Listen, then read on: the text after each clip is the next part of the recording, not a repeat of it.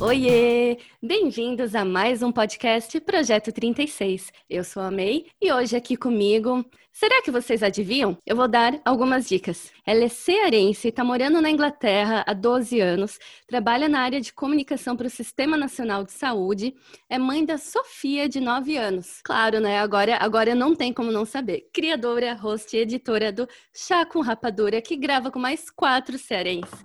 Temos aqui Cíntia Bailey. Oi, Cíntia, boa noite, oi! tudo bem? Ah, oi, Prazer tudo bem? Prazer. Prazer estar aqui. Obrigada pelo convite. Ah, fico muito feliz.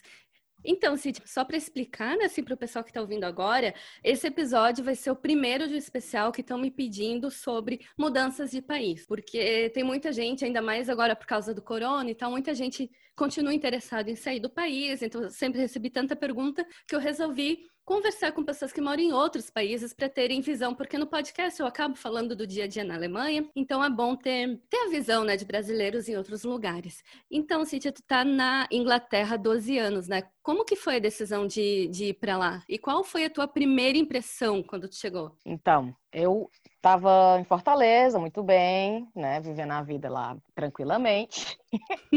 e eu sempre falei, ou eu tive uma paixão muito grande, tinha uma curiosidade. Eu, eu era daquelas que assistia o Natin Rio, sabe? Hum. É, o Love Actually, o, ah. nem sei qual é a tradução do Love Actually, mas enfim. Também não e sei. eu tinha uma tara naquele sotaque britânico, tudo, tudo, tudo com a Inglaterra eu achava chique, ou achava, sei lá, muito aquela coisa da família real também. Tinha, tinha um ar de de, de muita riqueza. Uhum. Até o próprio sotaque já deixa a pessoa parecendo mais elegante, é. né? É. Não é, parece que todo mundo aqui é um lord, né? É, é um povo assim acima da média. Aí eu fiquei, gente, eu tenho que ir pra Inglaterra, ou passar uma temporada, ou fazer um curso. Aí eu fiquei um tempo muito grande na, na minha juventude, é, olhando essas coisas. Passar seis meses na Inglaterra, quanto é curso, como, como, é que é o curso de inglês? Ah, fazer um mestrado, ah, fazer uma pós-graduação, fazer não sei o quê, não sei o quê. E nunca fiz nada, só ficava ficava olhando o preço, falava para minha mãe, minha mãe não vou pagar, aí eu ficava quieta. Aí surgiu que eu conheci o meu namorado, aliás, marido, na, na internet. Encontrei com ele na internet, fiquei batendo papo com ele na internet, achei ele bonitinho. Aí, três meses dentro desse bate-papo, ele fala que tava indo pra Espanha com os amigos, aquela coisa de o jovem britânico de férias, né? Uhum. Vira o cão, vira o diabo e vai pra Espanha desgramar o país dos outros. Aí ele falando que é pra Espanha, não sei o que, eu falei, ok, né? Vai lá, vai, se joga. Aí, do nada, isso três meses de papo na internet, do nada ele fala que tinha mudado de, de ideia, que ele não ia mais para a Espanha com os amigos e que ele estava pensando para o Brasil. Olha! Se eu topasse recebê-lo em Fortaleza, para mostrar a cidade, claro. Eu falei, vem, ah, eu vou te mostrar Fortaleza, não sei o que, não sei o que. Aí ele foi, isso, julho, eu lembro que foi o ano dos atentados em Londres, tu lembra das hum, bombas hum, que se jogaram sim. nos metrôs e tal? Uhum. Eu lembro porque ele estava lá em Fortaleza quando aconteceu. Então eu Nossa. sei exatamente o ano que a gente se conheceu, foi por causa disso. Ele ficou duas semanas, eu acho, em Fortaleza, a gente se conheceu, começou a namorar e tal. Aí ficou aquela coisa, sim, ele tá na faculdade, eu tô na faculdade. A gente se encontrou, tá, tá lindo, mas e aí? O que, é que a gente vai fazer, né? Aí, isso foi julho, agosto. Eu vim passar o Natal aqui em dezembro. No, no, ano seguinte, ele foi passar as férias em Fortaleza em julho. Eu voltei. Aí ficamos três anos, meio, nesse enrola, vai não vai. Três anos, eu indo para cá, vindo para cá, ele indo pro Brasil, eu vinha para cá. Aí, simplesmente porque a minha mãe falou que largar a faculdade eu não iria largar porque eu estava muito tentada a largar tudo e vir, né? Ah, Ai, vou viver esse grande amor. Mas termina mãe, a faculdade senhora. primeiro. A minha mãe vai viver depois que você terminar a faculdade. Aí você pode ir. Aí ele também estava fazendo a faculdade, né? Não tinha muito dinheiro. Aí ficou aquela coisa: nós dois lisos, vamos fazer o quê, né? Vamos se formar, pelo menos. Aí terminei a faculdade, mas foi sem brincadeira. Terminei a faculdade em dezembro de 2007. Aí terminei, recebi o diploma e falei, sim, agora. E ele, vem, vem pra cá, né? Vem, vem, vem pra cá. E eu falei, sim, bonitão. Todo ano eu vou pra ir. E eu quero ir agora, mas eu quero ir pra trabalhar, pra começar, né, a viver uhum. a vida e tal. E ele, tá, vamos, vamos começar a pesquisar quais são os vistos que a gente pode pedir pra ti, pra que te dá essa liberdade de vir, né, começar a trabalhar se tu quiser e tal. Tá bom. E a gente fazendo a nossa pesquisa e ficou claro que eu só podia ir pra Inglaterra com três vistos. Ou um visto de trabalho, onde uma pessoa iria, uma empresa na Inglaterra iria me contratar porque eu era excepcional, uhum. que eu falei, esse daí não vai existir, esse visto, né?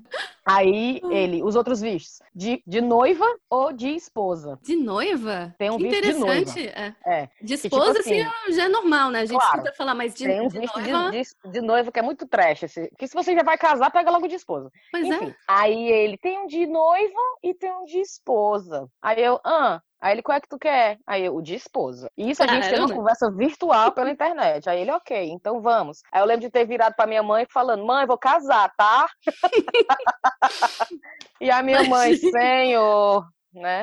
Que a minha mãe, até esse momento, três anos de namoro virtual, minha mãe não sabia, achava que isso não ia dar em nada. Minha mãe, isso lá vai dar em nada. Tanto que quando eu falei eu vou casar, ela perguntou com quem que tu vai casar? Eu com o Bailey, mãe, que eu tô conversando três anos já. E ela, vala, me Deus, tu vai casar com esse homem. então, assim, terminei a faculdade em dezembro de 2007. Abril de 2008 eu me mudei já casada. Tá. Então, vim é. pra cá foi uma loucura, foi uma loucura muito grande, foi uma mudança muito radical, mas eu estava encantada. É o que eu chamo de deslumbramento da pessoa que chega na Inglaterra. A pessoa uhum. chega na Inglaterra para morar, ela fica deslumbrada, porque realmente é muito diferente do Brasil inclusive, inclusive eu digo mais, muito diferente do Nordeste, né? A pessoa que, vai, que mora em Fortaleza, que vive do sol, vive da praia, vive hum. daquela vida ali e tal, vem para Londres, frio, loucura, trem, metrô, não sei o quê, é muito diferente. Mas assim, adorando, adorando os casacos, adorando o frio, adorando, achando tudo muito chique, né? Vivendo as cenas de com... filme, né? Que a gente sempre vê é ali. Muito é. bom. Aí falando, saindo fumacinha da boca, aquelas coisas que a gente besta gosta, né? Sim. Aí eu, assim, meu Deus do céu, não acredito que eu tô aqui, né? Muito deslumbrada mesmo. Aí, mais deslumbrada ainda, porque eu tive muita sorte. É, eu vim com o meu diploma de jornalismo, fiz de jornalismo lá em Fortaleza, achando assim, sei lá o que, é que eu vou fazer lá,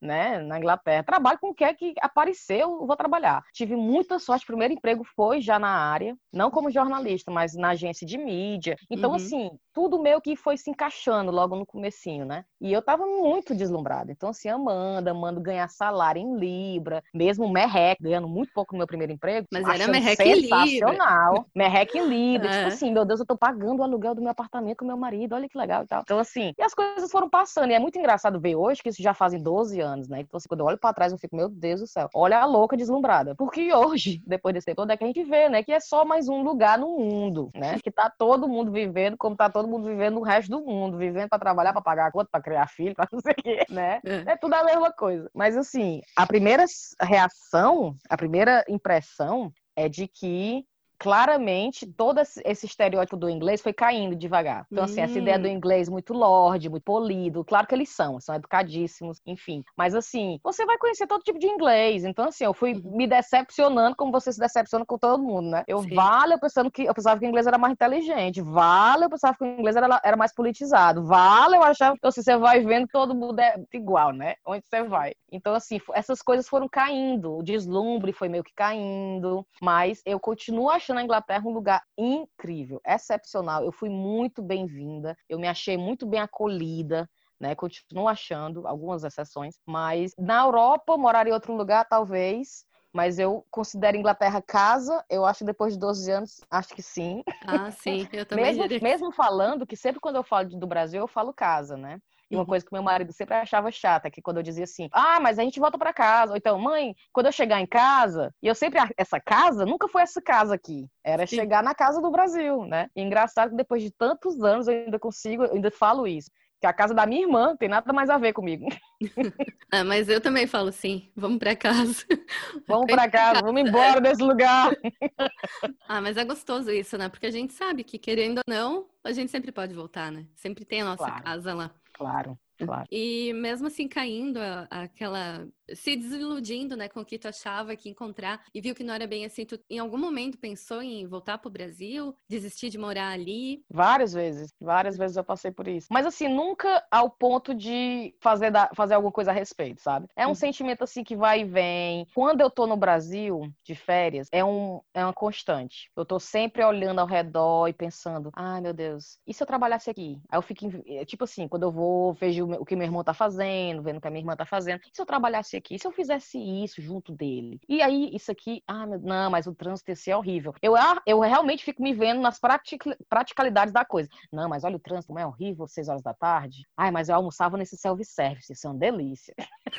então eu fico nessa ilusão do que seria a vida no Brasil, né? Só que nunca ao ponto de, tipo assim, virar pro meu marido e falar: olha, vamos três anos no Brasil, vamos, vamos, vamos. Se, não, se der certo, Deus, se não der certo, a gente volta. Já tive essa conversa com ele, ele é bem assim. O meu marido, eu caí naquela onda do marido apaixonado. Meu marido, muito apaixonado, coitado, e muito enrolado, que eu acho que ele foi bem manipulado também no começo. Eu falei assim para ele: amor, quando a gente casar e eu estiver lá na Inglaterra, mas se eu ficar assim, bem chateado, com saudade de casa, é, você volta comigo? Tipo assim, se eu quiser voltar pro Brasil, você volta? E ele volta. Vamos dar à Inglaterra uma chance. Você dá, Inglaterra, você dá uma chance para a Inglaterra. Mas se você não gostar, não se preocupe que a gente volta para o Brasil. Eu volto com você. Aí eu tá. Aí uma vez que eu mencionei isso para ele, não, não foi bem assim. Ah. então assim, quando, quando acabou a paixão, foi a primeira, não, não sei se eu ia me adaptar. Aí começam, né? Ele começa Sim. a colocar uh, os bloqueios dele. Então assim, eu não consigo ver realmente meu marido morando no Brasil, não. Ele adora Jericoacoara, adora uma água de coco na praia. Mas se eu disser assim, vai lá trabalhar naquela, naquela empresa ali, pega o ônibus, tá entendendo? Eu acho que ele ia uhum. morrer de diarreia, só de pensar. Sim. Então, assim, eu não consigo imaginar levando eles para lá, sabe? Eu consigo imaginar a Sofia morando no Brasil facilmente. Eu acho que a Sofia assim, é uma criança muito feliz no Brasil. Mas eu não consigo levar a família, sabe? Eu não consigo uhum. nos ver. Cancela aqui a Inglaterra, vende a casa, vende o carro, vende tudo, vamos embora. Não consigo imaginar. Agora não consigo. Hum. Mas eu quero que essa ideia fique viva na minha cabeça, que eu não quero tirar o Brasil dessa minha opção de vida, sabe? Eu não quero, não, eu vou morrer aqui na Inglaterra, vou viver aqui, mor né? Eu quero sempre estar com isso muito vivo ainda. E se né? E se daqui uhum. a um ano, e se daqui a dois anos? E, e o que é que eu faria? Eu gosto é. sempre de deixar isso muito atual, sabe? Sim, até porque a gente não sabe, né, o que, que pode acontecer. Claro. Eventualmente, que nem eu amo a Alemanha, me vejo morando aqui, só que eu nunca digo que eu nunca vou voltar pro Brasil, porque claro. eu não sei, se meus pais precisarem de mim, eu vou. Isso. Se acontecer alguma coisa lá, eu vou. Uh, sem claro. pensar duas vezes. Então, é bom ter isso em mente mesmo, né? e é uma coisa que eu não gosto de dizer com nada, sabe? É, é muito errado, não errado, mas é muito chato você dizer que nunca vai fazer nada, as coisas, é. né? Então, assim, ó, o, e eu não gosto quando as pessoas, é, especialmente o Brasil, usa o Brasil como se você estivesse voltando para um caldeirão do inferno, tá entendendo? quando as pessoas falam, Deus me livre voltar para o Brasil. Gente, é, eu tive uma vida no Brasil Claro que eu sei que é diferente para todo mundo, mas a minha vida no Brasil era uma vida muito contente, sabe? Então, assim, eu não consigo olhar para trás e voltar para aquilo jamais, sabe? Não, eu voltaria com muito gosto. Mas, assim, a gente faz as escolhas da vida da gente, né? Então, assim, às Sim. vezes a gente também não pode também chutar as coisas que a gente, né, se propõe a fazer. Então, assim, eu me propus a vir. Quem tava muito louca para vir era realmente eu. Quem tava muito louca para engravidar era eu. Então, de, do nada eu virar pro meu marido agora e dizer assim: sim, eu sei que eu manipulei isso aqui tudo, mas agora eu quero voltar. eu não quero mais. então, assim, eu acho meio sacanagem. Então, assim, eu quero que a decisão seja uma decisão em conjunto, né? Pensada. Eu sou uma pessoa muito impulsiva e faço as coisas muito na doida. E o meu marido, é engraçado falar dessa diferença, né? Das personalidades. Eu faço uma analogia de que eu sou um balão que tem hélio dentro, né? Aquele ar. Sim. que sobe, né? Eu sou aquele balão que vai subindo, vai subindo, e meu marido é aquela criança puxando para baixo. Ah, quase tipo, como... eu tô querendo viajar, eu tô, eu tô viajando, né? A cabeça lá não sei aonde, e meu marido desce, Cintia, desce. Me veio agora a cabeça a imagem daquele grafite do Banksy, que é a menininha com é, o balão. a menininha. Exatamente. Pronto. O balão querendo ir, meu marido, não, não. se acalme.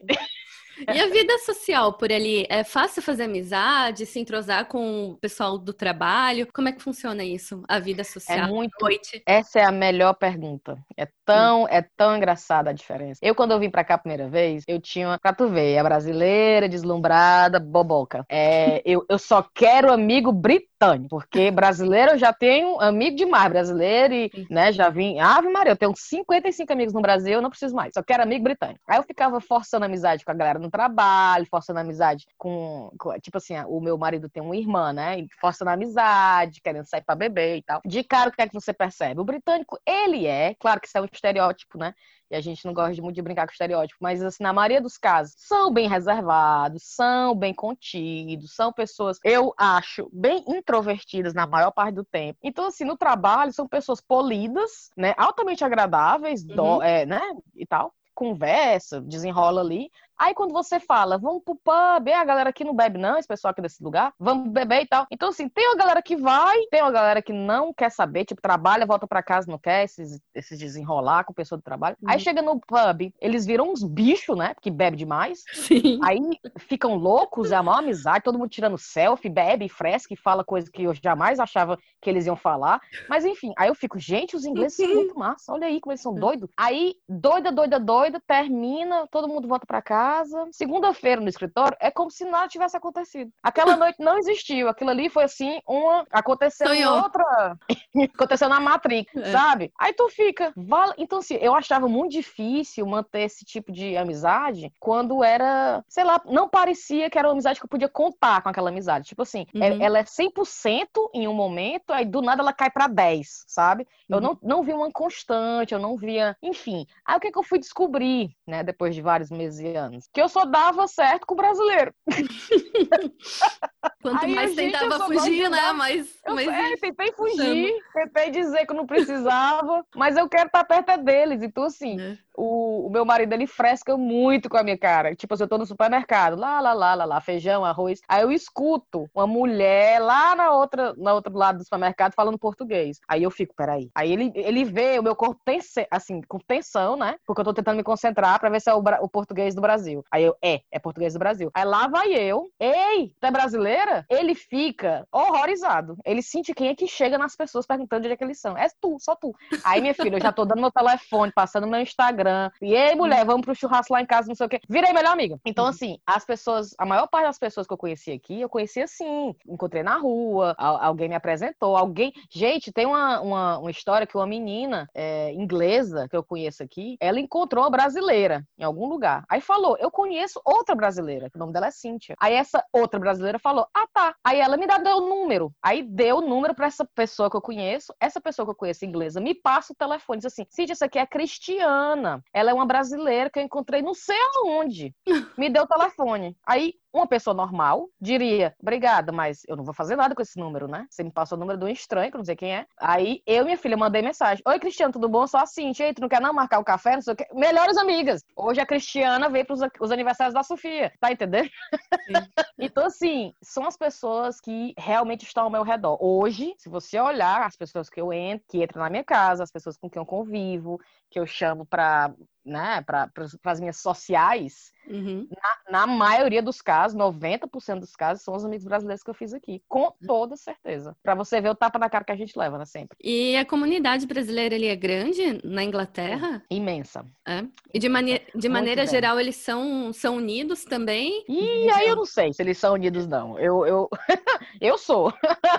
com a minha tribo eu sou. Mas assim, eu, é, são, é, é bem diverso, né? Então, tem muito brasileiro de todas as partes do Brasil mesmo. Uhum. E assim, é, eu não digo que eu só me juntei com os nordestinos, por exemplo, porque eu estaria mentindo. Mas você tem que. Eu notava logo no início, eu me rodeava, digamos, de 50 brasileiros. Ai, meu Deus, era aquela quantidade além da qualidade, né? O negócio é fazer farro, o negócio é encher a casa tal. Aí, devagar, você vai vendo que não, você tem que ter afinidade com quem realmente você gosta de conversar com quem realmente que você troca uma ideia legal. Aí você vai caindo, aí fica com um grupo de 10. Só que o que eu noto? Esse grupo de 10, esse grupo de 10 vai virar a sua família, né? Hum. Então, assim, é o que eu digo pro meu marido várias vezes. Eu falo para ele, por exemplo, quando eu não vou para algum evento na casa da mãe dele, aniversário de um primo, aí eu não vou. Aí ele fica chateado, ele fala alguma coisa assim: "Ah, mas você não foi para aquele negócio da minha família". E ele usa muito essa a forçação da barra que tipo foi uma coisa da família dele. Aí uhum. quando ele faz o mesmo com os meus amigos, tipo assim, meus amigos fazem um uma noitada não sei aonde, ele não quer ir ou ele não vai, eu falo, você não tá entendendo que eles são a minha família, né? Uhum. Tipo assim, aqui na Inglaterra é a representação da minha família são eles, Sim. né? E a falta é a mesma, a, talvez a importância é a mesma, né? Exato. Então, assim, é, no começo, quando eu cheguei aqui, era muita gente, era muita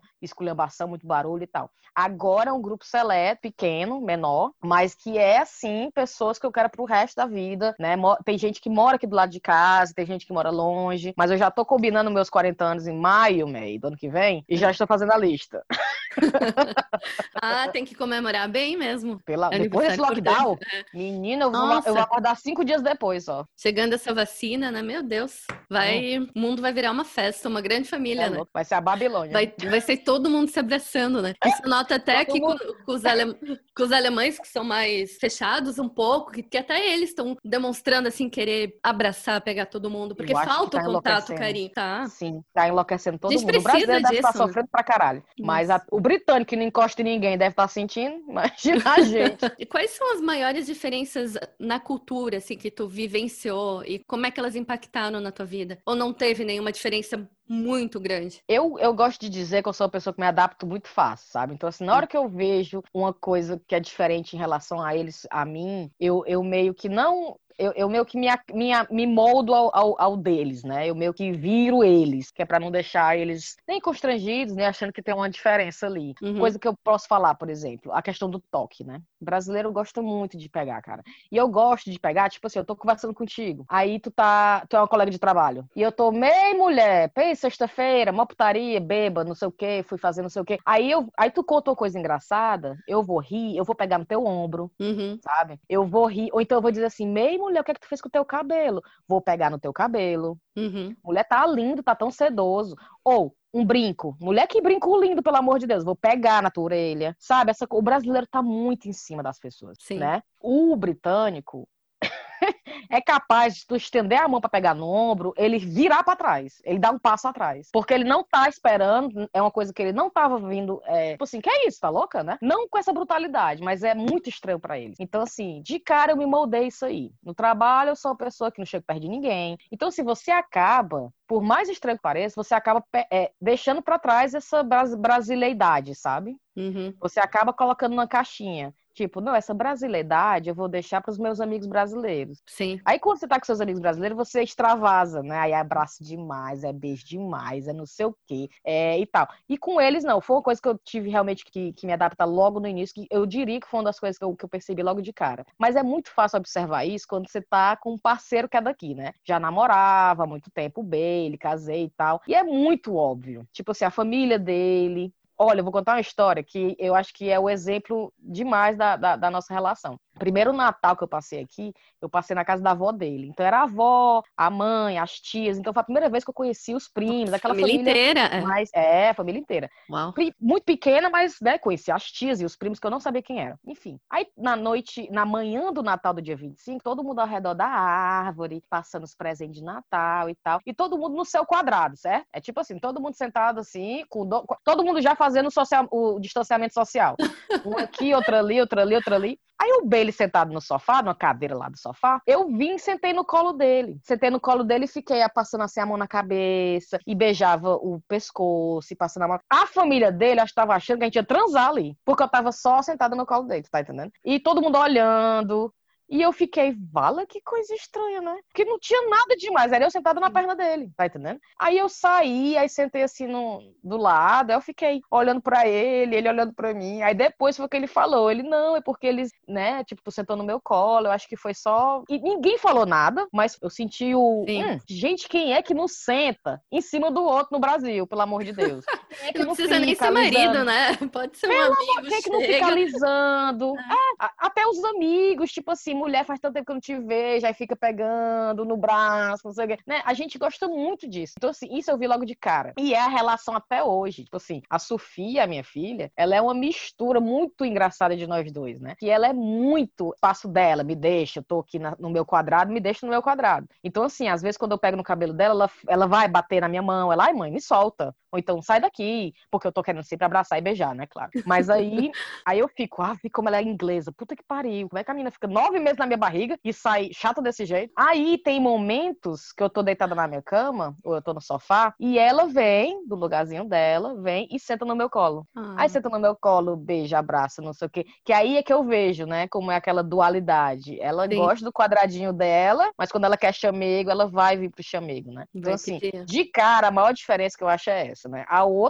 é que o inglês, que isso todo mundo deve saber, o inglês é polido, educado, muito cordial, mas eu sinto que ele tem isso como uma coisa muito automática. Então eu não sinto isso como uma coisa muito genuína, tipo, ele não é genuinamente educado e cordial. Gente, a criança britânica, eu vejo isso na Sofia, que ela foi criada nas escolas daqui e tal, ela é, ela é robotizada a falar obrigada e desculpa, sabe? Uhum. Em tudo que elas fazem. Então, assim, Sofia, você quer um copo de água? Yes, thank you. Yes, please. Então, assim, já faz parte da resposta. E se você Sim. não responder, você recebe um carão, né? Você, não, diga de novo. Não, não tá certo. Como é que você fala? Então, assim, os bebês, crianças já nascem com isso na cabeça. Então, o adulto, ele vira um adulto já, pá, pá, pá, né? Muito robotizado. Então, assim, é, é lindo de ouvir. Às vezes eu ficava, gente, como o inglês é cordial. Que cultura cultura educada, meu Deus, é de uma polidez.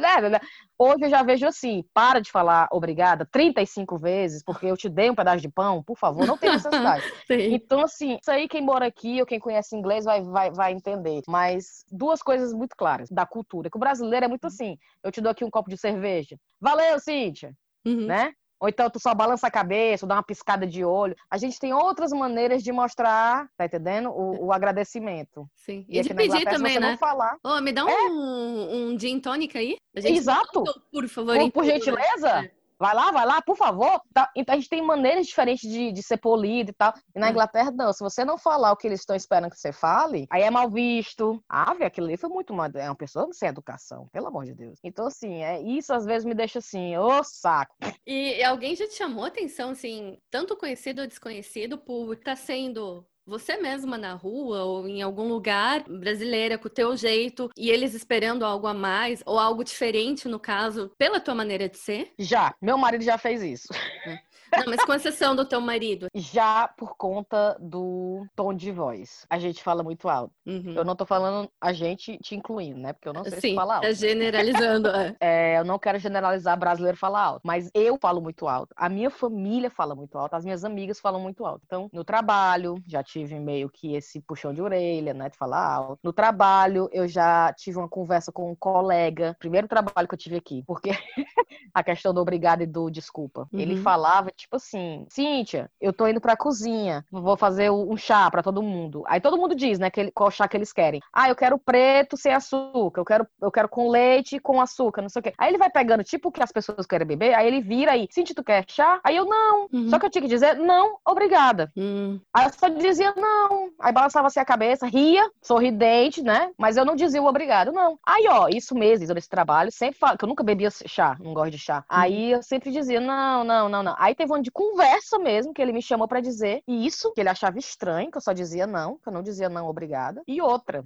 Olha que engraçado. Quando ele falava baixo, ele dizia alguma coisa assim, Cíntia, que eu não entendia. Aí eu dizia, what? Que é tipo quê? Ah, sim. E o britânico, ele não fala what, que pra eles é tipo assim, que é porra. É quase cuspir na cara dele. Sim. Aí era pra eu dizer sorry, né? Ou então uhum. pardon, perdão. E eu não dizia, eu dizia what? E ele foi me explicar que ele achava isso muito súbito, uma coisa muito rude e tal. E foi a minha primeira descoberta do tipo, caralho, meu irmão. É, mesmo você mostrando nos seus trejeitos ou na sua maneira de falar, no, no olho, né? Não importa uhum. que você tá mostrando afeição ou cuidado e tal. Não importa. Se você não falar as palavras que eu estou esperando que você fale naquelas ocasiões, você não faz parte daquele. daquele grupo seleto de pessoas polidas. Isso foi no meu primeiro emprego, então eu diria, tipo, no meu primeiro ano de vida daqui da Inglaterra, 2008, né? Que foram pessoas externas que, veio, que vieram me falar disso. Mas assim, não vieram falar com sacanagem, para dizer assim, então é uma bosta. Me vieram meio que para me dar uma, uma educação na vida da, do inglês, né? Que aqui as pessoas esperam. e, e, tipo assim, ó, é aqui assim, né? É, eu, eu sei como é que você é, mas vai que as outras pessoas não vão saber o que é, né? Sim. Ok. A gente aceita preconceito. Mas tu já sofreu algum tipo de preconceito ali na Inglaterra por ser brasileira? Não, não. Ai, que bom. E é uma das coisas que eu acho assim incríveis, é que eu ah. nunca, nunca, não só não passei, como não vivenciei nem assim, nem de leve. Tipo assim, Nossa, será é que bom. foi? Ou de ficar pensando, de ficar, mas eu acho que talvez. Não. O que eu sofri foi diferente de, de alguma coisa sobre ser brasileiro, ser ou, ou inglês. A minha experiência aqui, eu acho que as meninas do chá, as outras vão falar parecido. O Brasil é muito bem visto aqui. Então, assim, na maior, na maior parte do tempo, quando eu falo que eu sou do Brasil, a reação normalmente é muito positiva. Eu, eu escuto três coisas. Uma, eu já fui pro Brasil, amei. Então, assim, você nunca escuta a pessoa que foi e odiou. Fui e, meu Deus, aí vai falar do Rio de Janeiro, vai falar de Jericoacoara, vai falar de Salvador e fala com a paixão, tipo, que lugar maravilhoso. Aí enche o seu coração de amor, né? Chega e fica assim, Ave Maria. Aí, segundo, vai dizer assim, que nunca foi, não conhece e tal, e conhece pela televisão ou não sei o quê, e que tem aquele estereótipo do Brasil na cabeça, do paraíso, do futebol, do carnaval, do samba, da praia, do biquíni. Aí pergunta, mulher, o que é que tu tá fazendo aqui? Né? Tipo assim, tu é doida? O que é que tu tá fazendo Sim. aqui? Largar e tem aquela outra pessoa. Pra ir pro frio. É, é. E tem aquela outra pessoa que não sabe nada. Aí vai dizer só assim, e tu veio por quê? Que tipo quer saber por que tu tá lá, né? Por que uhum. tu tá aqui. Aí você fala, não, casei. Aí na hora que você fala, casei com o inglês, aí cala a boca. Porque eles ficam assim. Eu acho que eles estão esperando uma história assim de refugiado, né? Tipo, Aquele sair sofrimento, da bala. né? Sair de Ele uma... quer um sofrimento, história de sair sofrimento. Da rua. Falo, é, Lutei, tipo assim, meu marido me salvou. É. Ah, não, eu casei com meu marido e vim morar aqui. Ah, tá. Então, assim, você tem uma pessoa que não tá nem aí, que você é daqui, tem, e tem essas pessoas maravilhadas, né? Mas você nunca tem uma pessoa que, tipo, olha pra ti, ah, tipo, jeitinha, ou. Não, nunca, nunca. O que eu achei fenomenal. E, uhum. assim, a questão da segunda língua, eu acho que é muito na cabeça da gente. Os brasileiros com quem eu converso aqui falam parecido. O fato da gente ter uma segunda língua, pro inglês é muito bem visto porque eles não falam, né? Você achar um inglês que fala duas línguas, pelo amor de Deus. É né? raro, né? Então, assim, o fato de, dos imigrantes que estão morando aqui ter essa habilidade de falar a língua deles nativa, mais o inglês e talvez um terceiro, eles acham isso incrível. Ou talvez, bem, na verdade, ao meu redor eu tenho essas pessoas legais, sabe? Porque eu sei que tem pessoas que passam por experiências diferentes. Mas, assim, eu, ao meu redor eu tive essas experiências positivas. Questão da língua, de tipo achar que, eu, que a gente tem um nível de inglês muito bom, de se eu falo, gente, mas isso é in, é on ou é at?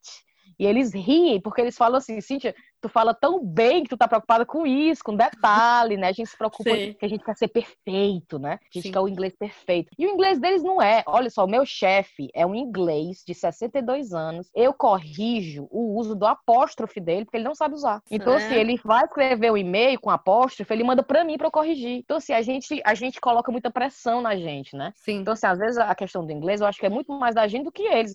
Eles estão entendendo, eles estão achando ótimo. Uhum. E, assim, a questão do Brasil, eu ainda não passei. Não posso dizer que não vou, né? Uhum. Mas até então, nunca. Até quando eu escuto as pessoas falando do que passam, ou ouviram, ou no trabalho, sei lá, eu fico assim, meio transtornada mesmo, que eu fico, caralho, que merda, cara. Porque eu sei que acontece, né? E ao mesmo tempo, que sorte, né? Que bom que eu nunca vi, nunca presenciei, porque às vezes eu não sei nem qual seria a minha reação, eu juro pra ti. Mas de maneira geral, então eles tendem, assim, a ser bem abertos, né, com, com os imigrantes, a receber bem e fazer com que eles se sintam em casa mesmo na Inglaterra. Assim, né? Eu achava isso até o Brexit.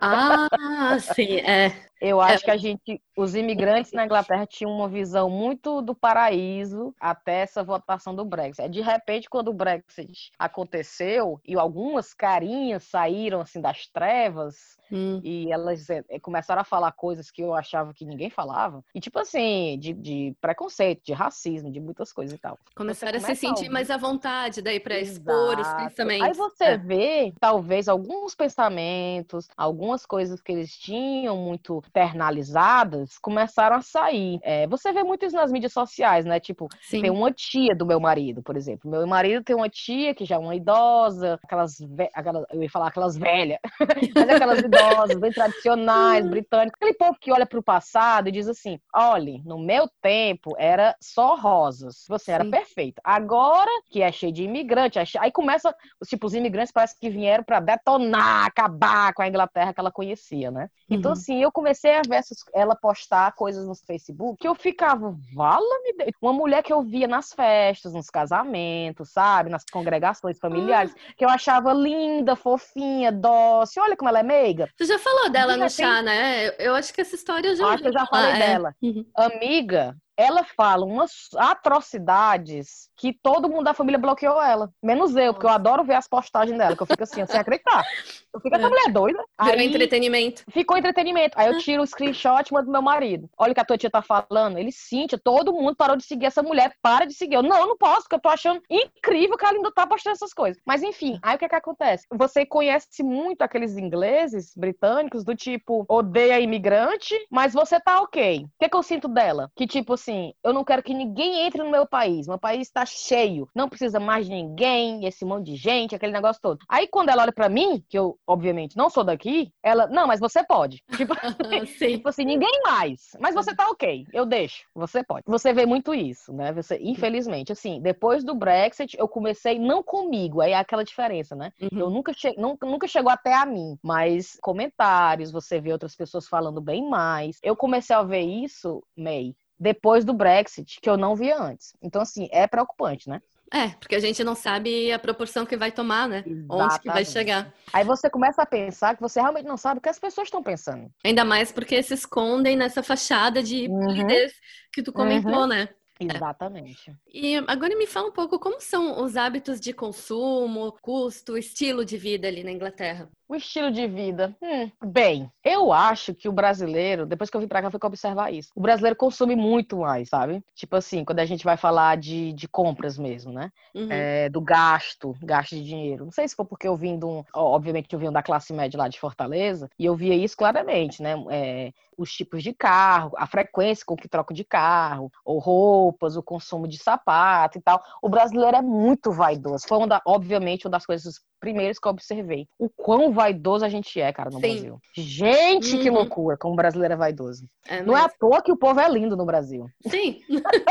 não tem quem não goste, né, dos brasileiros. Não que tem não quem não goste de brasileiro, bem. que é o povo é, é bonito, é limpo, é bem vestido, é tudo arrumado, é um povo assim que não tem defeito brasileiro. Maravilhoso. Beijo, Brasil. Mas assim, aí aqui na Inglaterra você vê que a galera é muito relaxada, a galera toma banho se quiser, se não quiser não toma banho. Agora assim, no começo eu achava estranho, no começo eu ficava assim. Eu juro pra ti que eu tive uma conversa com a minha cunhada que foi dessa maneira. Eu cheguei e falei, Rebeca, onde é que tu faz a tua, a tua depilação a cera? Porque eu cheguei faz pouco tempo, mas eu quero achar uma pessoa que vai lá em casa fazer uma depilação a cera. As coisas do Brasil, que é, que é comodidade, preço baixo, né? Uhum. Aí eu, eu, eu preciso de uma pessoa. Quem é a tua pessoa que faz a tua depilação a cera pra ir lá pra casa fazer uma depilação a cera? A cara dela chega quase que cai no chão, assim, olhando pra mim. Cintia, depilação a cera? Aí eu, é, quem é que faz a tua? Tu não faz depilação a cera? E ela, não, nunca fiz depilação a cera. Aí eu, e como é que tu arruma esse negócio aí teu, né? Aí ela olhava para mim, tipo, gilete, sabe? Assim, que é isso, tá doido? Aí foi que eu comecei a observar que, tipo assim, ele. eu posso estar generalizando de novo, desculpa, pessoal, pela generalização. Tipo assim, arruma quando dá, arruma quando tem tempo. E isso não só essas partes íntimas, mas tudo na vida, sabe? Tudo na vida que eu percebi. Vai para um casamento, ai, não tem sapato então arruma um sapato pro casamento. Tipo assim, o brasileiro tá pronto. Se eu disser assim, eu vou me encontrar com a princesa Diana num dia, no outro dia tem uma festa na praia, no outro dia vai ter um reggae, não sei aonde, o brasileiro tem roupa para todas essas, essas, essas Todas essas as ocasiões. ocasiões. É. Uhum. E se não tiver, vai arranjar com alguém que tem, se desenrola, né? Sim. Mas ele não vai despreparado, o brasileiro, né? Não. Ele não vai despreparado. O inglês, eu sinto assim, eu vou pra um casamento, mas eu só tenho essa calça. Então, assim, o que, que eu noto? Que é uma galera muito mais, assim, questão de gasto. Eu nunca vi um povo que compra tanto de segunda mão como aqui. Então, uhum. assim, o brasileiro tem aquela coisa do novo, né? Do comprar Sim. novo. E nem que seja parcelando. Bota aí a vida para parcelar e paga esse negócio em 35 anos aí. Tal. O, o, inglês, não. O que, é que eu via com meu marido, que eu achava incrível? Juntava o dinheiro para comprar televisão à vista. E no Brasil a gente é acostumado a comprar televisão agora, né? E paga pro resto da vida a televisão. Mas aqui eu... ali existe essa opção se a pessoa quiser parcelar alguma coisa existe? Aqui eu nunca nem vi isso. Só se você quiser comprar um carro. Se quer comprar um carro, parcela. Mas pra uma casa, a casa da gente tá pagando ainda a prestação da casa. Mas, tipo, tudo mais, quero comprar um sapato, que o sapato vai custar um pouco mais caro. No Brasil, você parcela, você vai naquela C&A, meu Deus, eu nunca esqueço. Você vai na C&A, compra um blusinho de 39 reais. Você quer pagar em 12 vezes? Como assim 12 vezes, né? Aí você Sim. se endivida, não sabe nem que você tá endividando. Aqui eu aprendi muito isso. Tipo assim, eu quero esse par de bota. Bonitona, pode pagar, não pode, espera dois meses meses, daqui a dois meses compra e bota. Então, assim, é sempre aquela coisa, tem dinheiro, compro. Não tem, não tem esse negócio de ficar enrolando. Então, assim, aqui eu aprendi muito ao uso da segunda mão. Compro uhum. muita coisa usada, cara. Muita coisa usada. Aliás, eu gosto até de falar, não sei quem quer seguir esse pensamento, esse ensinamento que eu vou dar agora, mas eu parei de comprar coisa nova. Ah, eu também. Assim, é muito, muito difícil. Ai, May, bate. É.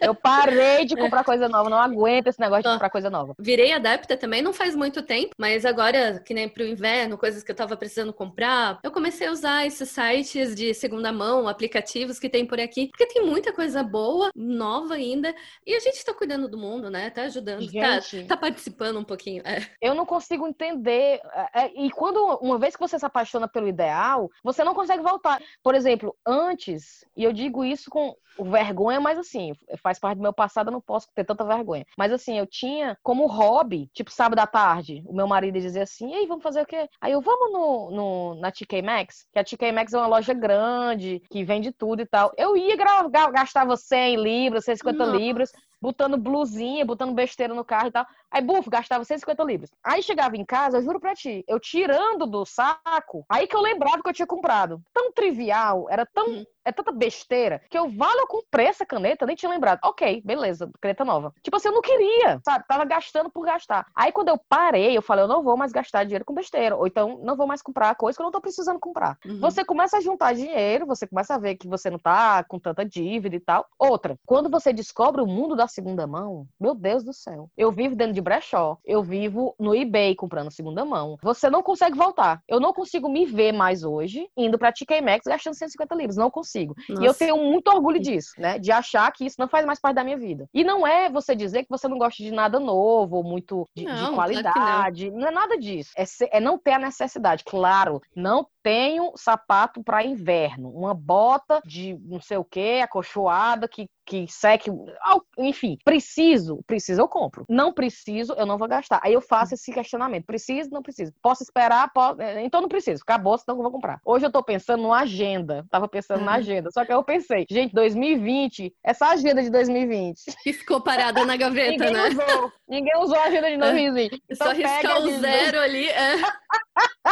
Pega de 2020 e usa para 2021. Mas eu tava hoje mesmo questionando se eu comprava uma agenda de 2021, que é um gasto irrisório. Vou gastar o quê? 5 libras, sei lá. Né? Então, assim, eu acho legal esse questionamento de tudo. Não é só compras grandes, mas até essas compras triviais de agenda, de caneta. E sabe que em relação à agenda, uma coisa que eu comecei a fazer é que aqui é, tem essas assinaturas de caixinhas que vinha um monte de cosméticos e tal. Sim. Então, um tempo atrás, eu cheguei a experimentar alguns anos atrás. E numa dessas caixinhas veio uma agenda timeless. Não tinha data, não... ela vinha só as linhas em branco para a pessoa mesmo preencher com o ano, o dia da semana, tudo. Então, mesmo se tu ficar três semanas sem botar alguma coisa na agenda, porque não aconteceu, que nem 2020, então agora, Sim. começando 2021, eu vou continuar usando a mesma, porque não tem data, já tá tudo ali facilitado para só continuar usando até realmente a, a última página. E se a pressão, porque a porra da pressão de tipo os dias vazios. Sim. E como assim eu não escrevi nada dia 3, 4, 5 e 6? É vai ficar a página em branco, né? Isso tira a pressão do comprometimento, né? Com ter conteúdo. Isso é muito legal, cara. E o bom, eu acho, é que eu tô passando isso com o meu marido. Meu marido também tá passando por um momento de, né? Também, de, de ser De reflexão, mesmo. de consciência. De reflexão, é. de custo, de, de gasto e tal. E eu acho legal que nós dois estamos passando por isso. E, obviamente, nem que seja um pouquinho, tá passando pra Sofia, né? Ah, sim. Tipo, a Sofia, se você entra no quarto dela, eu sei que ela é pré-adolescente e tal, mas, tipo, você entra no quarto dela, não tem mais brinquedo, porque ela deu os brinquedos ou vendeu os brinquedos, que ela quer livro, né? Agora ela tá uhum. muito louca no videogame, ela tem a mesinha dela com os videogames, livro, videogame, aí guardou uns guardou, claro, o Baby Yoda dela, que ela tem um, um, o Yoda do Star Wars. Ah, muito lindinho. Bebê. Mulher, só dorme com esse negócio. Então, assim, ela guardou essas preciosidades dela e tal. Mas, assim, todos os brinquedos foram embora. Então, assim, eu acho legal ela desprender, né? Ela, não, pode Sim. dar, não, pode vender, não, pode levar, não tem problema. Eu acho legal ter esse exercício também, até com ela, que é pequena, que criança se prende muita besteira, né? Isso é verdade. É, eu tive, por muito, muito tempo, tive sempre muita dificuldade em me desprender de, é. de, coi de coisas de, em geral, não, mas de roupas, por exemplo, porque porque sempre trabalhei muito. Então, assim, muita coisa crescendo, meus pais sempre me deram, muita coisa depois que eu comecei a trabalhar, eu quis comprar. E era sempre, assim, um, um esforço para ter o meu dinheiro, poder comprar pra as ter. coisas que depois eu pensava, ai, não serve em mim, mas eu não quero dar, porque eu sou tanto para comprar é, tal coisa. É, é. Mas não adianta, né? O bom é que a gente vai vai vai estar tá incentivando as outras pessoas a, a pensarem, assim, a botar a mão na consciência, pelo menos, e analisar. E eu acredito que isso vai importante. crescer muito. Uhum. Vai crescer muito ainda esse lance. Eu acho que o lockdown fez muita gente pensar muito no que realmente eles precisam, sabe? E priorizar as coisas na vida e tal. E eu vejo muito, eu acho que vai ter um crescimento muito grande. Já deu para perceber que, tipo, a galera no lockdown aqui na Inglaterra, não sei se aconteceu isso na Alemanha, mas a galera no lockdown trabalhando de casa, né? Então, assim, não que as pessoas não estão ocupadas, mas muita gente tá com aquele tempo extra de tipo, meu Deus, vamos limpar o sótão. Uhum. Ou vamos tirar aquela tralheira de dentro, não sei de quê, da garagem. Então, assim, muita gente doando pro, pros, pros brechós daqui, que seriam as, os charity shops que eles chamam, né? Uhum. Que são os brechós, mas que, obviamente, capitalizam para dar para ONGs. Então, assim, ah, que interessante. eu fiz. Esse tipo é de muito interessante. Se existe aqui na Alemanha, eu não conheço. Muito legal. Olha, é a melhor coisa da Inglaterra. Olha que engraçado. A melhor coisa da Inglaterra, os charity shops. porque, assim, eles criam, eles criam um espaço que eu acho incrível. Meu sonho, eu falei pro meu marido, meu sonho é criar um charity shop. É assim, eles criam um espaço, aí é um espaço que, tipo assim, tu tá com um saco de roupa, eu tenho um saco de brinquedo, fulano tem uma televisão velha, não sei o quê. Aí eles dão, chega lá na loja e diz assim, toma, né? Aí tem essa equipe de voluntários arrumando, tipo, colocando as roupas de mulher, roupa de criança, sapato vai aqui, tecnologia vai ali, livros vai aqui. Aí fica aquela lojinha com todos aqueles compartimentos bonitinhos e tal. Aí todo o dinheiro arrecadado, que essas pessoas trabalham lá como voluntário, então não tem uhum. salário, não tem nada. Sim. É, todo esse dinheiro vai para aquela charity, para aquela ONG que assina aquela loja. Então, assim, toda charity shop tem um nome. Cancer uhum. Foundation, home, é, pros homeless. A outra, não sei pro quê, pro coração. Tem uma que é British Heart Foundation e tal. Então, assim, você vai pra charity shop que você quer dar o dinheiro, tá entendendo? Às Sim. vezes eu vou, eu fico assim, eu tô com um saco de roupa, aí eu, eu vou dar pro Heart Foundation ou pro Cancer Research? aí você fica, por onde é que eu vou dar roupa, né? Mas assim, você Nossa, sabe que tá muito legal. diretamente para aquela causa. É, é, incrível, incrível. E assim, subiu muito durante o lockdown, porque as pessoas estavam fazendo esse, essa limpeza em casa, sabe? Ai, vamos dar as roupas, não vai caber. Então, assim, teve um crescimento muito grande disso, o que é bom, mas eu, eu acho que talvez continue. Uhum. Aumentou, mas eu não vejo cair, eu vejo continuar. Londres é, sempre foi conhecida, dentre outras coisas, também por essa questão do second hand, sempre, mas era sempre muito linkado, pelo menos até alguns anos, era sempre muito linkado ao vintage, como dizer assim, mais diferentão, por exemplo, ah, eu quero uma roupa toda estilosa, super rock, aquela questão do punk ali, Vivienne Westwood, Sim. aquela coisa. Eles chamam aqui do é. inglês eccentric, o inglês é. que se veste meio diferente, né? Mas ele se veste exatamente como você falou, meio vintage, meio uhum. chique, uhum. né? Esse é um Dior de 1900 e não sei o que, não sei o que, não sei o que, né? De caçar as peças, né? Assim, pra montar Exato. um look. E aqui na Alemanha tem muito essa cultura também. Desde que eu cheguei, eu já comecei a ver. No começo, assim, às vezes eu ficava até espantada, porque eu ia olhar no eBay, às vezes tinha, ah, uma blusinha, um euro. Eu ficava pensando, ué, se é pra pedir um euro, vai ter o trabalho de subir a foto, fazer a descrição, Exato. de negociar. Por que eu não dou? E isso aqui tem muito, assim. Eu não sei se isso tá mudando. O Brasil sempre foi mais de, de ir pra loja, parcelar em 500 vezes, né? Um, um outfit novo. E, e faz, parte do, faz parte do hobby do brasileiro, né? É. Tipo, o meu hobby era ir pra shopping gastar. É, ter um pouco de dinheiro, shopping comprar. Então faz parte de todo um hobby também. Mas eu vejo um movimento, sabe? Pelo menos lá no Nordeste, ali no, no Ceará, com certeza. O que é que eu observo muito, vai notar isso. Tipo, o que é que, acei... o que, é que era aceitável na nossa época? Aceitável na minha época era pegar o second hand da amiga. Ah, tipo assim, sim. Assim, ah, a Tayaná tá com a blusa que não cabe mais nela e ela não sabe o que fazer. Dá pra mim. Tipo, eu vou usar a roupa da Tayaná, porque a Tayaná é minha melhor amiga. Claro que eu vou usar, sim. né? Mas, tipo assim, a Francisquinha que mora ali e ela não quer mais esse vestido. Não, quem é? Não, não, né? Aí você não quer a roupa do desconhecido. A roupa. Ai, não preciso, muito... né? Pode Ai, dar não, pra alguém. Né? Não sei quem é, não sei quem é, não sei se mor... Menino, tem umas cores no Brasil que o pessoal falava assim, não sei nem se morreu dentro da roupa. Ai. Tipo assim, vai que morreu dentro da roupa? E nas cores do Brasil, muito demais. Mas assim, o que é que eu observo? Pelo menos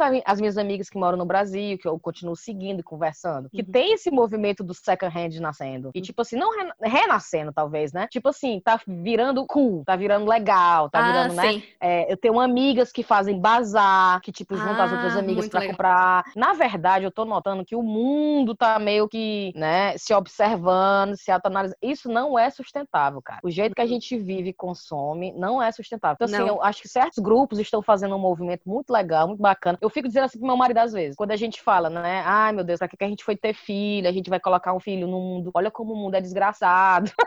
Olha essa merda e tal, e tal. Aí eu falo pra ele às vezes assim, eu falo, é, é uma merda mesmo, que era pra gente não ter tido filho, né? Que olha a dor de cabeça que a gente vai dar pros filhos da gente. Mas é, às vezes eu observo, mas olha que essa geração talvez seja a geração que vai dar talvez uma rasteira, hum. talvez vai fazer alguma coisa que preste, cara. Porque não vai ser a gente, com certeza, né? Vai ser os próximos, eu acho, né? Aí fica essa dúvida. Ou a gente fez uma besteira em colocar filho no mundo, porque eles só vão sofrer, ou os filhos que a gente tá colocando no mundo vão os que vão mudar, né? Vão ficar é. aí a fé. Isso eu concordo contigo também, porque eu noto aqui da, da Piazada que já da, de uma outra geração, tipo uns 10, 10 anos mais novos que eu, por exemplo, que já tem essa coisa, é cool, é um evento, pegar as amigas e, ah, vamos para um é, mercado de pulga? Fala em português? Quando ah, tem. Sim, é, é, é, uma, é que, nome, que nome louco, parece essas é coisas que, de literatura, mercado de pulga. É, porque aqui é Flow Market, em inglês seria Flea Market, né? É, Flea Market também. Isso. E no Brasil, não sei se tem algum termo melhorzinho, hum. né? Eu sei que lá em Porto Alegre, que meu marido é de lá, eles chamam de brick, por exemplo. Que junta, na verdade, brick tem as pessoas que vendem coisas novas, artesanais, no caso, né? Feito à mão. Tem também questão de coisa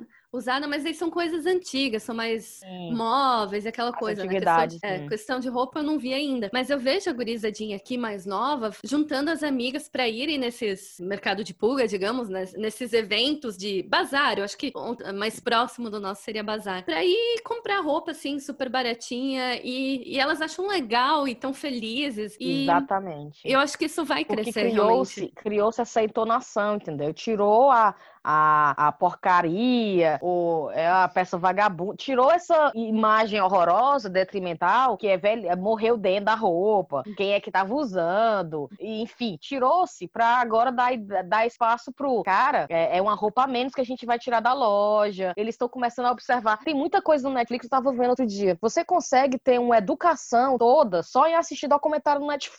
Ah, é verdade. Basta, tipo assim, a pessoa que quer ser vegana, a pessoa que quer parar de consumir, a pessoa que quer parar de beber, a pessoa que quer parar de fumar, basta clicar no Netflix, que vai ter um documentário que vai abrir a sua mente de uma maneira. Uhum. Eu assisti um sobre consumo e sobre a, o mundo da moda, que eu acho que talvez tenha sido o que me fez, mas, meu irmão, eu não compro mais dessas lojas que faz roupa em massa, tá entendendo? Que tipo, Sim. a é, Primark assim aqui também. na Inglaterra, o H&M, que tipo, meu irmão, eles vão pra Índia, eles vão ali pra, pra, pra esses países. Ah, não. Aí eu fiquei assim, não, não compro mais. Então, assim, eu não compro pra Sofia, eu compro second hand. Pra mim, second hand. O problema é que eu sou pequena, certo, May? Os ouvintes talvez não saibam que eu tenho 1,50 de altura. Ah, é mesmo? É, sou muito ah, pequena. eu não sabia cara. também. Sou muito pequena. É. Então, assim, eu sofro muito para comprar roupa. Então, assim, às vezes o, o, o, ir na loja é prático. Porque se eu for numa loja onde eu vou pro, pra seção petite, eu vou chegar lá e vou achar jeans, uhum. blusa, jaqueta e tal, tal, tal. Na minha cara para eu procurar uma second hand, que é de uma mulher pequena, que é do meu tamanho, é um trabalho mais, tá entendendo? Leva mais energia. Mas mesmo assim, para ter ideia, quando eu preciso, quando eu acho que eu preciso, eu tava precisando de um casaco de inverno outro dia. Eu tava, ah, o inverno tá chegando, eu preciso de um que tenha o hood, né? Que cubra uhum. a cabeça quando eu tiver de bike e tal. Fui no eBay, aí fiquei assim, acho que uma semana, colocando petit, petit, petit, e procurando casaco petit, até que eu achei, né? E comprei, e é maravilhoso. Então, assim, às vezes é que a gente também tá acostumado àquela coisa do instantâneo. Eu Sim. quero um casaco agora, se eu não conseguir nas próximas três horas, eu vou ter um. Né? né? Não é certo. Então, assim, é você ter aquela calma também de tipo, eu preciso pro inverno, né? Se daqui demorar um mês, talvez não tem problema, né? Então, assim, é você ter calma também. Às vezes eu fico assim, gente, a gente é tão estressado. E, e é engraçado isso, porque é, eu tava falando pro meu marido, a gente falando de presente de Natal. E eu falando, não, não vamos nos dar presente de Natal. A gente compra presente de Natal pra Sofia, que é criança, nossa filha, mas eu não vou te dar um presente de Natal, eu não quero que tu me dê nada de Natal também, não. Aí ficamos esse acordo, né? E ele ficou, mas por quê? Porque a gente fazia isso antes. Por que, que agora a gente não. Eu falei para ele que eu não quero ganhar coisas. Eu não quero, no dia do Natal, abrir e ter uma coisa, né? E eu vou fazer o que com essa coisa? A não ser eu coisa que eu realmente precise. Mas aí, se for uma coisa que eu realmente preciso, eu já tenho comprado. Ah, sim. Eu tava dizendo, uhum. a gente tem essa coisa do tipo, eu preciso de, de uma coisa. Eu não vou esperar o Natal pro meu marido me dar, né? Sim. Se eu preciso, eu vou lá e compro. Aí eu falei para ele, o que é que eu quero ganhar? Eu quero ganhar experiências. A gente tava tentando conversar sobre isso. Eu tava dizendo para ele, ao invés de eu te dar uma gravata, um pacote de cueca, não sei o quê, que eu sei que tu pode comprar um, um pacote de cueca pra tu, por que que eu não te dou, sei lá, um jantar, não tá entendendo? Sim. Tipo, vou te levar pra passar um dia de um passeio de barco no Tamisa, coisa que eu nunca fiz como turista, né? Que às vezes eu tava dizendo pra ele, eu moro aqui faz quanto tempo, eu nunca fiz um passeio de barco no Tamisa. Enfim, aí eu tava dizendo isso pra ele. Eu, pô, me compra um dia no spa, me compra uma massagem, me compra a porra de uma vela pra eu fazer um, um, um negócio zen na banheira, sei lá. Que é viver a vida, né? Isso. É aproveitar claro. a vida. Porque as eu tava dizendo pra ele, cara. Não levar embora. Então é viver a vida, ter as experiências. Eu concordo experiência. com isso. É. Falei, me dá experiência, cara, me dá experiência, me dá um dia pra passar. Aí a dica, né, pra ele, que eu dei quase uma indireta também, foi: me compra esse dia. Eu vi um dia outro dia na internet, que é um dia numa, destilaria de gin. Que você Nossa. passa o dia experimentando gin e tal. Aí ele, hum. Mas é uma coisa que não é uma coisa que talvez eu fosse lá. Eu preciso passar um dia na destilaria de gin. É uma coisa que eu gostaria de experimentar. Uhum. Aí eu uhum. falei para ele, talvez esses seriam os presentes que a gente fosse dar um pro outro agora. Coisas que eu acho que ele gostaria de experimentar. Coisas que eu acho que a Cíntia iria curtir. Vou uhum. dar para ela, né? Ao invés de. Eu acho que eu vou comprar aqui um cordão que tem uma letra C e eu acho que ela vai achar bonito. Tá entendendo? Que é tipo assim, uma é. coisa trivial, sabe? Nem se eu gosto. É, vai que, que, eu vou esconder na, gar no fundo de uma gaveta. É. Vai ficar no fundo de uma gaveta e eu vou tentar procurar uma amiga minha que começa com a letra C pra eu poder dar esse presente pra ela, passar pra frente. É verdade. Muito oh, melhor, né? Uma, uma entrada pra um show quando voltarem, né? Um balé, um Exato. Teatro, jantar. Tem muito. Meu, imagina Londres, né? A quantidade de restaurantes e de lugares mesmo, né? Que tem pra fazer, pra visitar. É muita, muita. E eu falo isso pra ele, eu falo, eu moro aqui há 13 anos e o tanto de coisa que eu ainda não fiz, cara. Me dá aí presente. E essa questão da sustentabilidade, né, que tu tá falando com a questão do second hand, de maneira geral, a tua família, ou falando também da Inglaterra, né, já que a gente tá falando da vida na Inglaterra também, tá presente em outros aspectos, como, por exemplo, redução de lixo, de consumo de plástico. Tu tem visto essa tendência por aí também? Com certeza, com é. certeza. Eu tô achando até que tá virando uma coisa que eu gostaria de estar tá vendo, né, que é o, o mal visto. Tá sendo mal visto você não ser muito atento essas coisas hoje em dia. Então, hum. Então, assim, por exemplo, a questão do. Não sei se tu viu isso na Alemanha ou se tu viu isso no Brasil. No Brasil, no, na minha juventude é, irresponsável, eu bebia na balada e eu voltava para casa de carro, uhum. dirigindo. E é uma coisa que meus amigos, meu, né, todo mundo fazia. Aí, quando eu conto essa, quando eu contava essa história pro meu marido ou pros meus amigos ingleses, é tipo, como assim? Que horrível! Que história, não é nem engraçada. Tipo assim, é uma história abominável você dirigir beber, bebendo e dirigindo, uhum. né? No Brasil a gente ri, né? Não, cara, fiquei bêbado, aí voltei para casa, hahaha. É. E é uma história que todo mundo se, se consegue ver na mesma história. Enfim, eu tinha essa impressão de que o inglês via isso como uma coisa tão mal visto que ninguém faz. Tipo, uhum. assim, é uhum. tão, é tão horrível que ninguém nem tenta, nem pensa em fazer. Enfim. Aí o que, que eu tô notando? A mesma coisa. A pessoa que não recicla. Ah. A, pessoa, a pessoa que não reusa os sacos plásticos, a pessoa que no trabalho, por exemplo, o meu chefe, ele abre o almoço. Aí tem um, um, papelão e tem um plástico que não é reciclável, tem uma mistura de coisa ali naquele almoço que ele comprou. Ele tem que colocar o papelão no do papel, ele tem que colocar o plástico não reciclável no lixo em geral, e, entendeu? E ele faz, e sem brincadeira, tá? Eu e a minha colega observando se ele tá fazendo certo.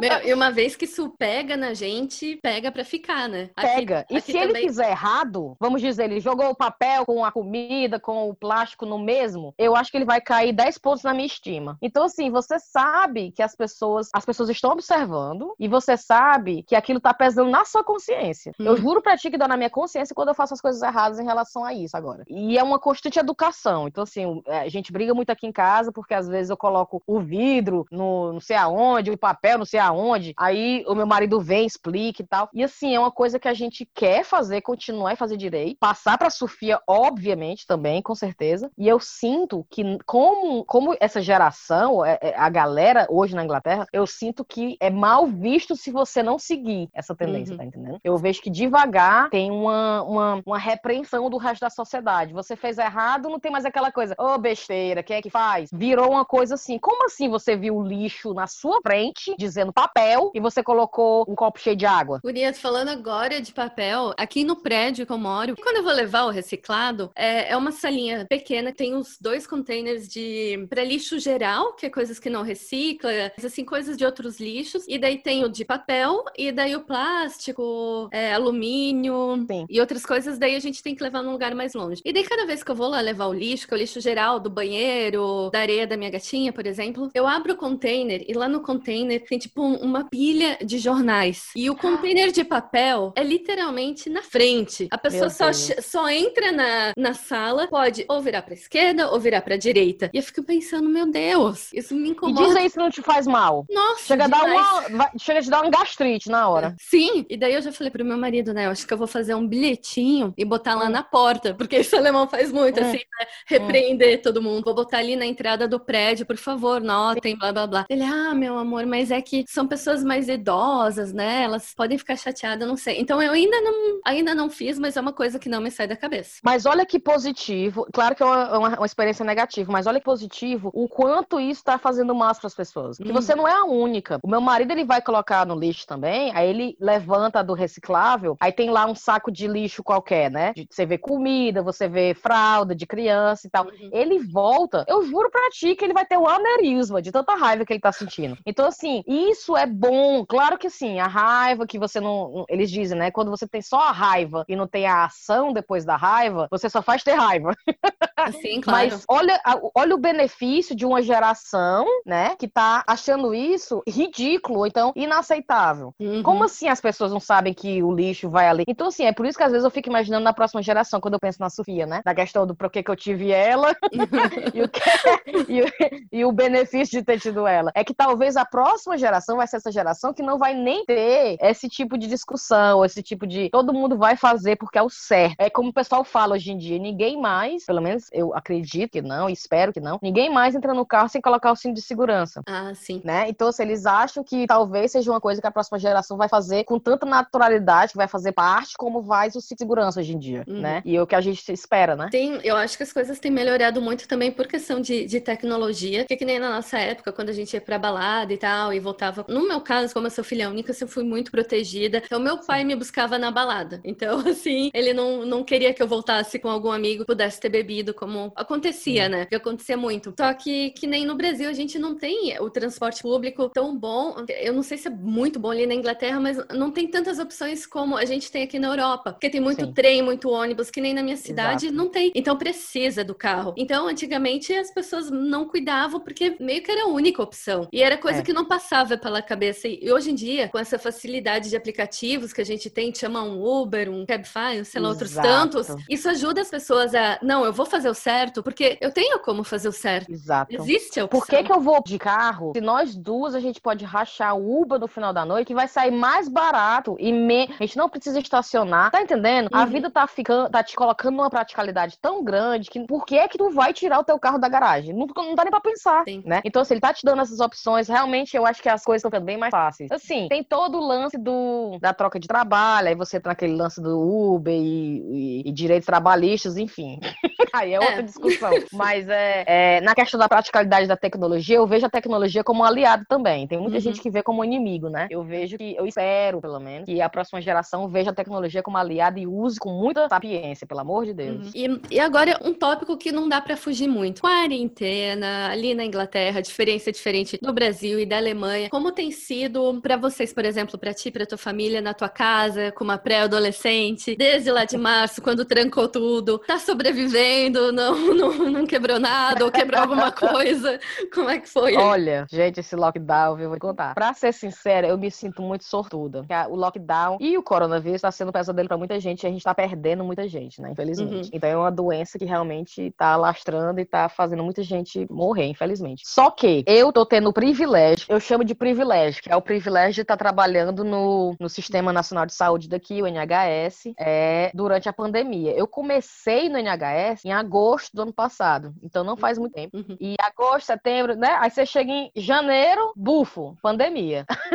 Março, lockdown na Inglaterra. Então, assim, eu nunca trabalhei tanto na minha vida, mas eu nunca trabalhei com tanta vontade na minha vida. Hum. Tipo assim, eu falo para muita gente assim, gente, sabe aqueles ditados ridículos de coach que a gente vê na internet? É, arranje um trabalho que você ama, que você nunca tem que trabalhar um dia na vida. Sim. Mentira, claro que é mentira, não, esse ditado ridículo. Mas eu falo assim, é muito incrível ver a diferença do que eu sinto, né, do que eu faço, é, em toda a minha carreira até agora, até, até onde eu cheguei hoje, né? Tanto do trabalho que eu tô criando e fazendo e, e oferecendo com essa, com essa sede, uhum. ou com essa desenvoltura e, e, tipo, querendo fazer mais, me oferecendo para trabalhar mais tarde, me oferecendo para trabalhar nos fins de semana, porque você, você tá fazendo uma coisa que você acha que tá fazendo a diferença, né? Eu acho que é essa a grande questão. Sim. Mas enfim, quando eu falo que eu tô numa situação muito privilegiada, é carreira, não queria estar tá trabalhando em outro lugar. Para quem não conhece ou não tá sabendo muito, muito do, do que tá acontecendo aqui, eu trabalho na parte de comunicação do NHS, então assim, é comunicação com o staff, então comunicar para quem trabalha no hospital, no hospital que eu trabalho tem 3.500 pessoas, enfermeira, médica, uhum. tem é, é, ENI, né, que é o, o, de emergência, tem tratamento de câncer, tem a galera parindo, tendo filho, então assim, é um hospital louco, muito louco, muita coisa acontecendo. E muita informação, informação que muda constantemente, né, com as regras, uhum. com, a, com a questão do que vestir, com máscara e tal, e tal, e tal. Então assim, eu sinto que o meu trabalho é crucial, que é tipo assim, eu vou para as reuniões, né, com, com os executivos, com a chefe do hospital, dessa reunião eu tenho que transformar tudo que eu escutei em, em coisa muito, né, muito fácil de ler, muito fácil de acessar. Para quem não tem acesso a e-mail, para quem não tem tempo, porque os médicos e as enfermeiras não têm tempo, eu faço uhum. os posts, eu faço os podcasts, eu faço tudo, eu faço, coloco conteúdo na, na, no site, coloco coisa no, no, nas mídias. Então, assim, é de uma delícia. Claro que a gente tá tratando de coisa muito séria, muito triste, mas é de uma, não sei, não, nunca senti isso na minha vida, na minha carreira. Então, assim, o privilégio vem disso. O segundo privilégio é de que eu tenho esse suporte em casa, que eu sei que não é todo mundo que tem, de novo privilégio, que é, meu marido tá trabalhando de casa desde março. Então, ele, ele é engenheiro de software. Ah, que nem tá o meu. É, tá trabalhando de casa desde março. Ele, por ser introvertido, tá amando, que ele não tem que ver ninguém, sair. Sim tá amando trabalhar de casa. Tá ficando um pouco doido agora, eu acho, porque faz muito tempo. Sim. Mas o que é que significa? Quando as escolas fecharam, quando a Sofia tinha que ficar em casa, quando acontece alguma coisa na escola, a Sofia tem que ser pegue. Ele é aquela pessoa que vai, porque a escola é aqui atrás. Hum. Então, eu me sinto numa, numa, numa situação onde eu posso trabalhar livremente e livre dessas preocupações. Tipo, eu não Sim. fico, meu Deus, que horas a menina sai da escola? E será que ela comeu? E a hora da janta? E será que ela fez a tarefa de casa? Porque ele tá fazendo isso. Então, assim, Sim. eu tenho um suporte em casa que é sem igual. Não, não tenho que me preocupar com nada. E eu dir, diria que 2020 foi o ano mais difícil de, de lidar, mas para mim, é, no que eu tô vivendo, eu diria que o ano de mais aprendizado, com certeza de aprendizado, e de conquista profissional. Então, assim, uhum. eu tô. Ah, é, às vezes eu fico assim, eu paro para ficar observando, às vezes eu olho pro meu história, eu fico assim, cara, que privilégio estar trabalhando no sistema de saúde britânico nessa merda. Onde mais eu gostaria de estar? Em lugar algum, né? É aqui mesmo. Então, assim, é louco, louco, mas de privilégio sem igual, sem igual. Eu sei, eu sei, eu sei que não é para todo mundo, né? Uhum. Tem muita gente sofrendo, tem muita gente passando por dificuldade. E eu acho até que eu só tô conseguindo dar o 100% que eu tô dando agora nesse meu trabalho, porque eu tenho esse suporte em casa. Se eu não tivesse suporte em casa, eu não conseguiria estar tá fazendo, né? Eu não conseguiria estar tá trabalhando com essa facilidade, essa, né? Enfim, eu tô relaxada, eu me sinto relaxada, né? E não é todo mundo que consegue, tem muita gente com tensão, tem muita gente que não sabe como é que as coisas vão acontecer, enfim. Então, assim, olha, demais, demais, tá incrível. Eu tô filmando, eu tô tirando foto, eu tô entrando na UTI, eu tô falando com médico, eu tô falando com enfermeira, eu tô falando com familiares, que a, o, o, marido acabou de sair depois de 90 dias entubado. Nossa. Então, uhum. assim, às vezes eu saio do hospital e fico assim, gente, sei lá, sabe? Às vezes, é, às vezes não acontece nada, e é um dia normal, e às vezes acontece isso, né? Sim. Então, assim, é um dia de, é, são dias de surpresas. Então, assim, não tendo que reclamar. Claro que eu gostaria que não tivesse pandemia, óbvio, mas está sendo um ano muito interessante. Mas ali em Londres, fechou, chegou a fechar absolutamente tudo por um período? Sim, então a gente teve níveis diferentes de lockdown e tivemos áreas, né, de lockdown. Então o Boris, o primeiro-ministro, ele fez uhum. um pouco diferente. Então assim, ele foi, primeiro tivemos um lockdown nacional em março, que durou três, quatro meses, eu acho. Uhum. Aí abriu devagar, devagar, foi abrindo algumas coisas, alguns setores. Ah, você pode talvez comer no pub, você pode talvez fazer não sei o quê. Vamos todo uhum. mundo correr, fazer jogging no parque. né? E ele foi abrindo certas coisas. Do nada veio essa, essa esse segundo pico, né? Que eles falam da segunda uhum. onda, que é agora. Então ele veio com essas outras regras e fechando localidades. Então Londres está um pouco fechado, mas você pode ir pra academia, você pode encontrar para beber no pub do lado de fora, você pode fazer certas coisas. Mas se você casar, você só pode ter 15 pessoas no casamento. Uhum. então, assim, restrições em todas as áreas. E outras áreas, realmente, você não pode fazer muita coisa. Na minha área, infelizmente, agora eles fecharam bem mais. Então, eu não posso me encontrar com ninguém dentro de casa, tem essas restrições, é, você não pode. É, enfim, eu tô querendo quebrar todas as regras, mas eu tô tentando me conter. Sim. E, e para finalizar, né, que eu também não posso tomar muito do teu tempo, já tomei bastante, a gente tem que falar de, de algo que é o que nos trouxe até aqui, que é como eu cheguei até você, por exemplo, que é o podcast Chá com Rapadura, né? O chazinho! Porque, porque assim, ó, tem muita gente que tá conhecendo podcasts agora. Então vamos lá bem do comecinho, com chá de rapadura, como começou, de onde veio a ideia, como se juntaram? Gente, chá é, é uma das melhores coisas da vida.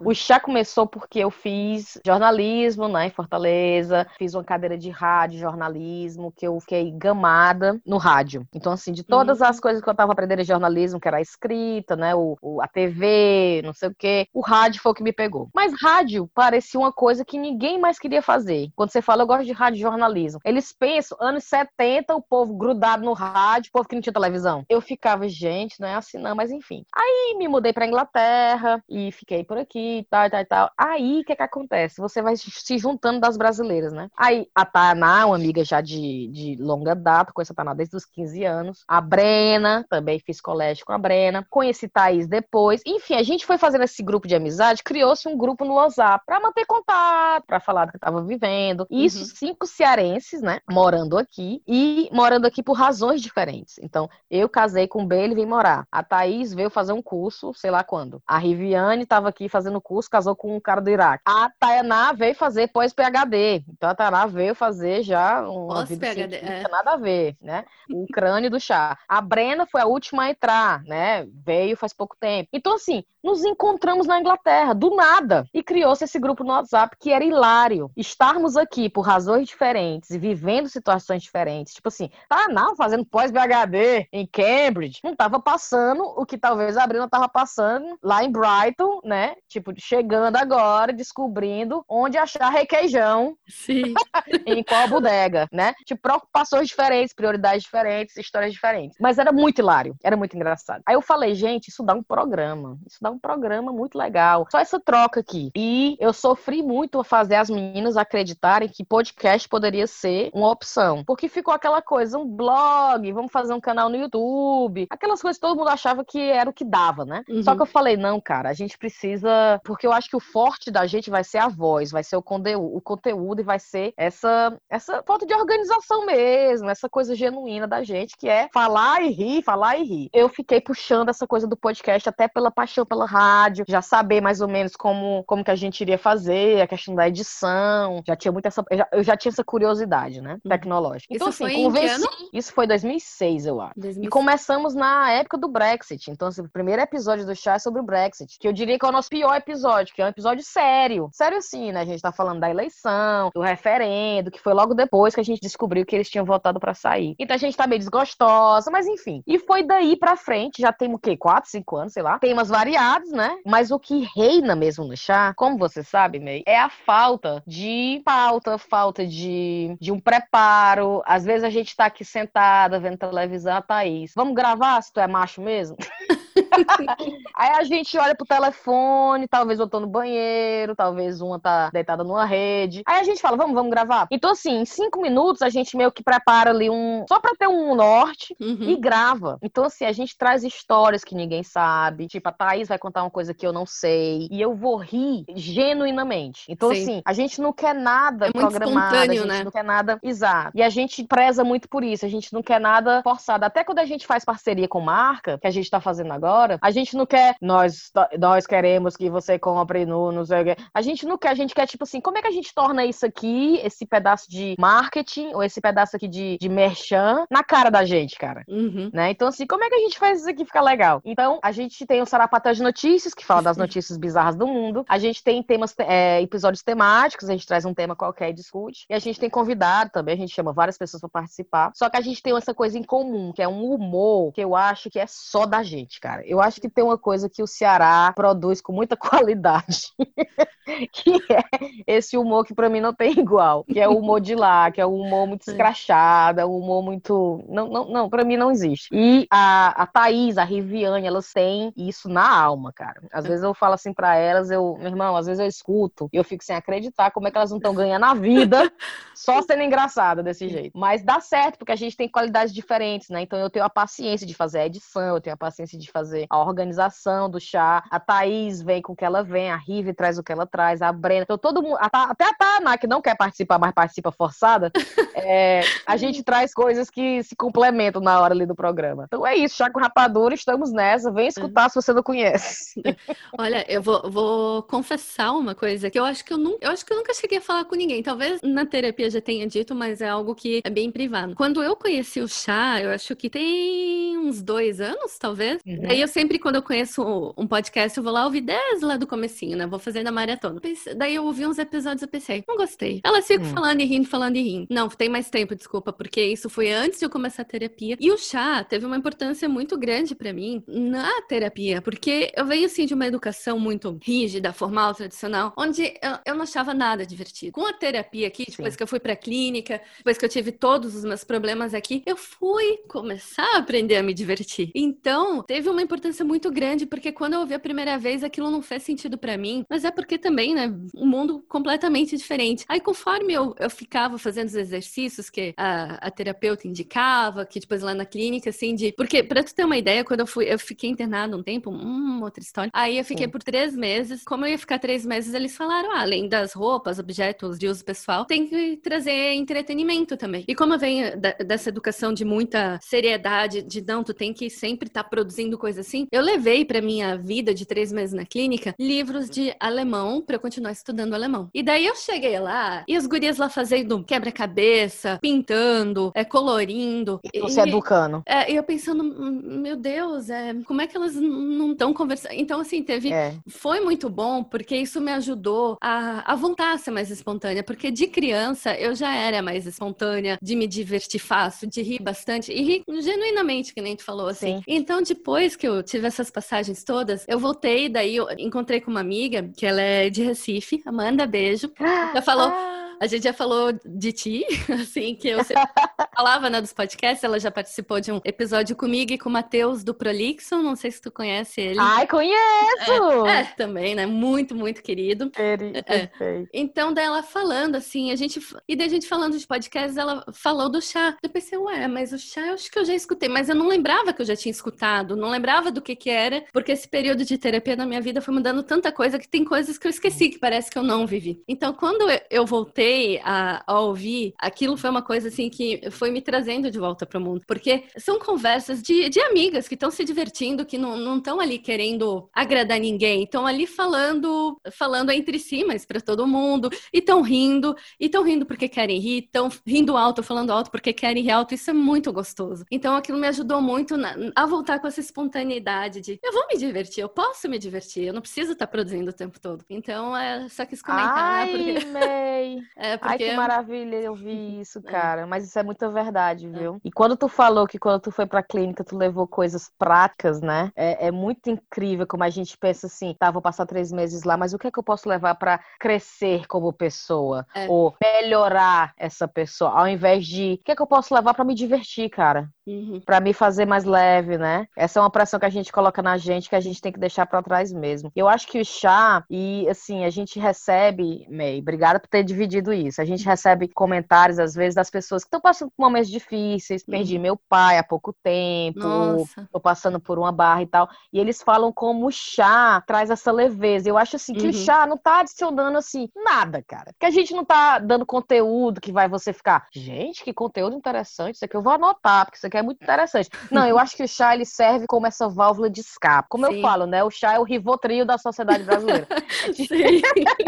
né? É muito bom. E a gente quer, a gente quer exatamente isso. A gente quer é. que naquela hora, uma hora e vinte que você tenha ou não tenha, que você fique assim, meu irmão, eu vou rir, vou chorar com essas meninas aqui. Uhum. E, e que daqui e que depois que eu escute, seja um dia mais leve, seja um dia Sim. que eu vou levar com mais com mais, né, com mais leveza. E não só para quem escuta, é uma coisa que eu quero deixar muito claro. O chá pra gente é a mesma coisa. Então, pra gente que tá gravando, pra gente que senta para conversar, o chá não é só o ponto de encontro da gente, que a gente não se vê pessoalmente, né? Uhum. A gente grava remotamente por uma razão, porque a gente mora longe uma da outra. Então, assim, é o nosso ponto de encontro, a nossa mesa de bar, é o que eu falo, nossa mesa de bar. Então, assim, o chá pra gente tem esse efeito, uhum. né? Então tem esse efeito de troca, de tipo, é como se fosse um encontro. Meu Deus, passei uma, uma hora e meia conversando com as meninas, que gostoso, né? Sim. E a gente esquece que não, se, que não tá realmente uma cara a cara. E quando a gente termina, eu termino com essa mesma vibe. Eu termino, é. que legal, cara. Chegou, eu durmo melhor, né? Uhum. Então, assim, é, é incrível o, o, o, que o humor faz no corpo da gente, na cabeça Sim. da gente também. Nossa, muito mesmo. E então tá, né? Eu acho aqui que já temos quase duas horas de gravação pra eu editar depois.